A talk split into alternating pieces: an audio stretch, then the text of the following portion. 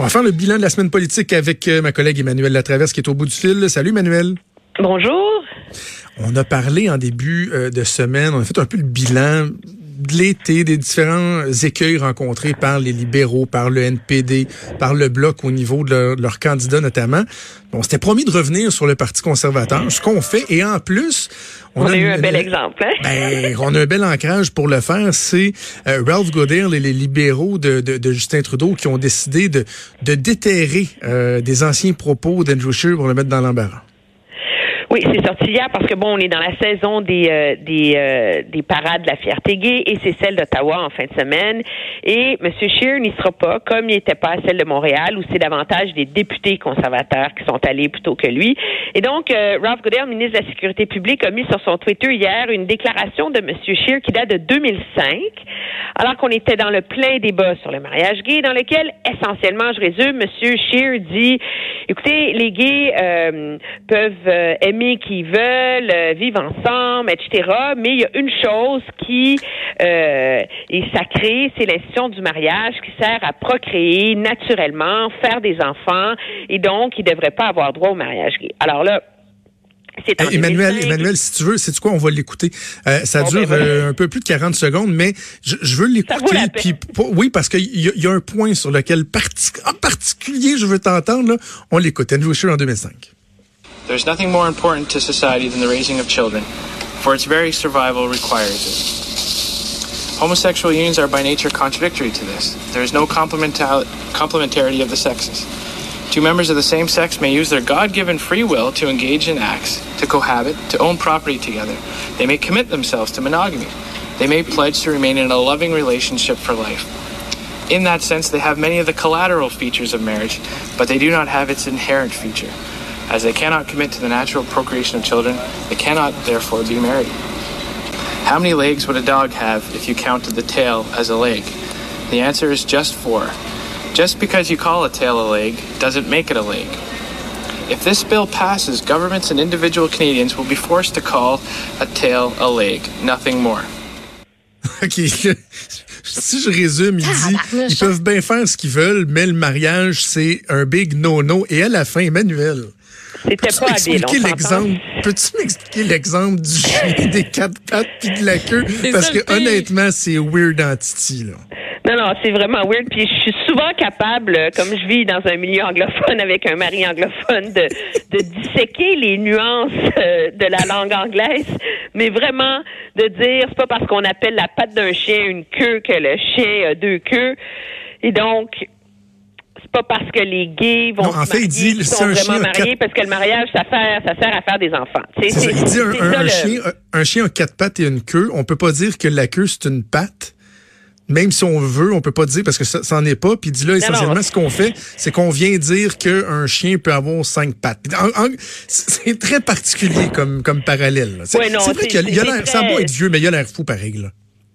Oui, il, il, il a l'air l'air fou et ça ça atteint euh, les libéraux espèrent que ça va atteindre leur but. Puis pour revenir à notre propos du début sur les écueils des conservateurs c'est ça l'écueil des conservateurs. Mm. l'écueil des conservateurs c'est toujours le même. C'est que c'est un parti où il y a des gens qui viennent de la droite conservatrice sociale. Monsieur Scheer a été élevé avec leur appui. C'est la frange qui est contre l'avortement, c'est la frange qui est contre le mariage gay, c'est la frange qui est tout ça. Et euh, les libéraux recommencent là, à déployer beaucoup, beaucoup, beaucoup, beaucoup d'efforts pour dépeindre Monsieur Scheer comme un conservateur social qui est anti-gay, qui est anti-avortement, qui est anti-tout, même si, il faut le répéter, le Parti conservateur, euh, c'est dans ses politiques de ne pas rouvrir le débat sur l'avortement. Et hier, le parti a émis une déclaration dans laquelle M. Scheer respectait les lois du Canada et le droit des gays de se marier tel que prescrit par la loi. Alors, non, M. Scheer ne va pas enlever le droit au mariage gay. L'enjeu, c'est quoi? C'est qu'on veut faire une guerre des valeurs autour de ça. Mhm. Mettre en contraste les valeurs de tolérance, d'inclusion, d'avancement des droits des minorités des libéraux contre la vision plus conservatrice des conservateurs. Parce que c'est quoi le sous-message des, libéraux là-dedans? C'est de dire, M. Scheer, il tolère les gays, mais il les embrasse pas il les, il les appuie pas. Il va pas faire avancer leurs droits, etc., etc. Moi, je pense qu'il y a quelque chose de de c'est valable et je pense que c'est pertinent pour les Canadiens d'être au courant des valeurs intrinsèques de leurs dirigeants politiques. Et donc, c'est oui, c'est pertinent de dire que M. Scheer est pas un champion de la cause gay. OK? C'est vrai, c'est comme ça. M. Scheer, par ailleurs, de là à laisser sous-entendre qu'il est qu'il a un agenda c'est là que c'est un peu intellectuellement malhonnête, je pense, de la part euh, des libéraux, parce que les conservateurs ont compris, ont fait le choix qu'ils ne revisiteraient pas ces enjeux-là. Et c'est d'autant plus malhonnête, surtout sur le mariage gay, qu'en 2005, je m'excuse, mais la majorité de la population était divisée là-dessus. Et à peine un an et demi avant, même M. Chrétien était pas totalement, et M. Martin était pas totalement à l'aise avec ben, ça. Ralph Goodell lui-même, il, a voté contre. Hein, Ralph Goodell lui-même, il y a plein de libéraux qui ont, qui ont, qui ont voté contre. Et donc, l'approche à l'époque, même des libéraux en 2005, c'était de dire on va le tolérer, le mariage gay, parce que la Cour suprême, parce que les tribunaux nous l'obligent. Même M. Chrétien, dans un discours, moi j'étais là à North Bay là, quand le, le débat faisait rage, M. Martin alimentait allègrement les divisions au sein du parti là-dessus contre M. Chrétien. M. Chrétien, dans un discours face à ses députés, avait dit, écoutez, là, je suis pas à l'aise, moi, avec le mariage gay. J'ai pas été élevée dans ces, dans ces valeurs-là. Tu sais, j'ai été élevée euh, au séminaire catholique. Euh, ça fait pas partie de mes valeurs. Puis oui, je suis mal à l'aise avec ça, mais on a une charte des droits et libertés au Canada, les amis. Puis on peut pas juste prendre les bons côtés de la charte, puis prendre les côtés de la charte qui font pas notre affaire. Donc, les tribunaux nous disent que le mariage gay, faut que ça soit légal, mais ça sera légal. Alors. Mais, mais, mais Emmanuel, OK, je te rejoins sur la, la, une certaine malhonnêteté intellectuelle, comme tu dis, de la part des libéraux qui euh, agite euh, l'épouvantail, bon, l'avortement, le mariage gay. Mais en même temps, comme je, je l'écrivais dans le journal il y a quoi, deux, trois semaines de ça, tu sais, quand tu vas être élu président de ta classe, là, tu fais attention avec qui tu te tiens dans le cours d'école. Et là, quand on regarde le bilan d'Andrew Scheer, là, il y a ces déclarations-là que lui-même a fait dans le passé. On retient que lorsqu'il y avait la course à la chefferie du Parti conservateur, il y avait des manifestations anti-avortement en avant du, du, euh, du Parlement. Lui, il allait pas, mais il faisait envoyer de ses députés pour leur dire, hey, on est là, il gang. pas besoin de les faire envoyer. Hein. Ces députés-là, ils allaient allègrement. C'est ça. Mais bon, tu sais, c'était comme des émissaires. Là. Il y a euh, la gang, l'espèce d'équivalent de la NRA canadienne, qui se scandalise du fait qu'il y a une loi qui veut resserrer le contrôle des armes à feu. Le seul parti qui les accueille, qui les appuie, c'est les conservateurs. Fait tu sais, je, je, veux bien, là, moi, je j'ai pas peur des conservateurs. Je pense pas qu'ils vont rouvrir euh, les, les, questions d'avortement puis les mariages gays et tout ça. Mais en même temps, tu dis au niveau des perceptions, tu sais, aide-toi et le ciel t'aidera aussi, là. Oui, mais et toi, et, le, je veux, je veux pas me, me, porter à la, à la défense des valeurs et des positions sociales de, de Andrew Scheer dans ce débat-là. Il est fermement chrétien, il a ses valeurs, etc. Mais à un moment donné, qu'est-ce qui compte? Il est à la tête d'un parti où il y a des franges différentes. OK? Il faut-il mm. rappeler que pendant longtemps, au Parti libéral, il y a eu ces mêmes franges anti-avortement. Hein? Alors, c'est juste depuis M. Trudeau qu'il n'y en a plus.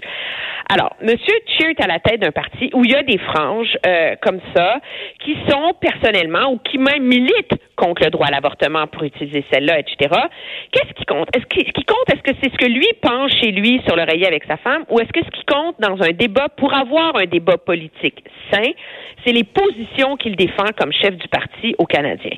Alors, à partir du moment où il dit aux Canadiens, moi, mon enjeu, je vais respecter les lois, il n'y aura pas de recul sur ces enjeux-là.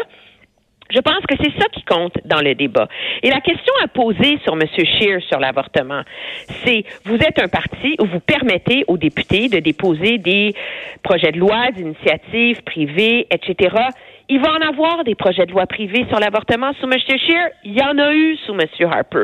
L'enjeu pour M. Scheer, c'est si la position de votre parti, c'est d'être de ne pas rouvrir ce débat sur l'avortement, est-ce que vous allez exiger de vos ministres qui, eux, représentent la position du gouvernement de ne pas appuyer une réouverture du débat sur l'avortement? C'est ça le vrai débat à avoir. Mm. Le vrai débat, on est rendu dans la société, porte sur des nuances.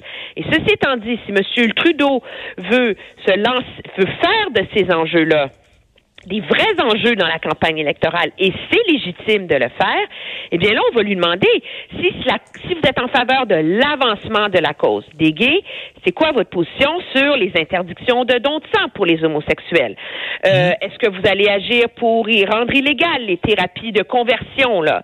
Est-ce que vous allez renforcer les protections des discriminations, etc.? L'avortement, vous êtes que vous êtes un champion du droit des femmes à l'avortement. Pourquoi est-ce que votre comme gouvernement fédéral vous tolérez que la loi canadienne sur la santé qui reconnaît l'avortement comme un soin de santé essentiel ne soit pas respecté par les provinces? Alors, si on veut avoir un débat sur ces enjeux-là, moi, je suis absolument d'accord. Je pense que ce sont des enjeux importants. Mais au lieu de faire le procès de ce que quelqu'un a dit de manière très maladroite il y a 15 ans, ayons le, le débat sur les enjeux qui touchent la société aujourd'hui. Actuel, oui oui, je comprends.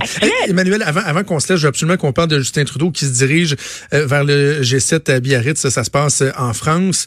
Euh, on s'attend euh, à quoi de ce de ce G7-là? Bon, je comprends que la Chine n'est pas dans le G7, là, mais est-ce que Justin Trudeau va encore demander à Donald Trump de parler au nom du Canada? Ou, ben, ça, ça a beaucoup été fait hier et Mike Pompeo, qui est le secrétaire d'État américain, était là. Il l'a dit très clairement et de manière très forte, je pense, là, que les États-Unis trouvaient absolument pas légitime l'approche des de la Chine de, de faire un lien entre Meng Wanzhou et les Canadiens, que les États-Unis allaient continuer à militer pour la libération de ces deux Canadiens qui sont emprisonnés là-bas.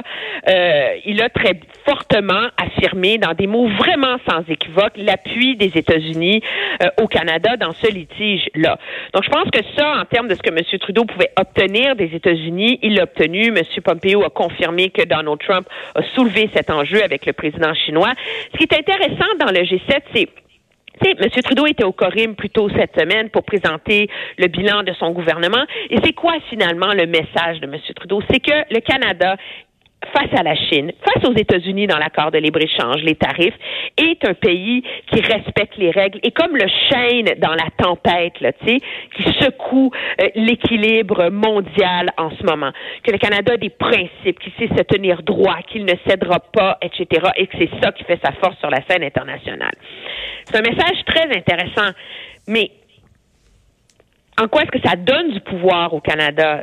Tu sais, le Canada is back sur la scène internationale, c'est beaucoup plus compliqué parce que le Chêne a pas été à la hauteur des demandes des Nations Unies au Mali. Hein? On a fait mm. le minimum, on est allé un an, on s'en va, merci, bye, c'est terminé.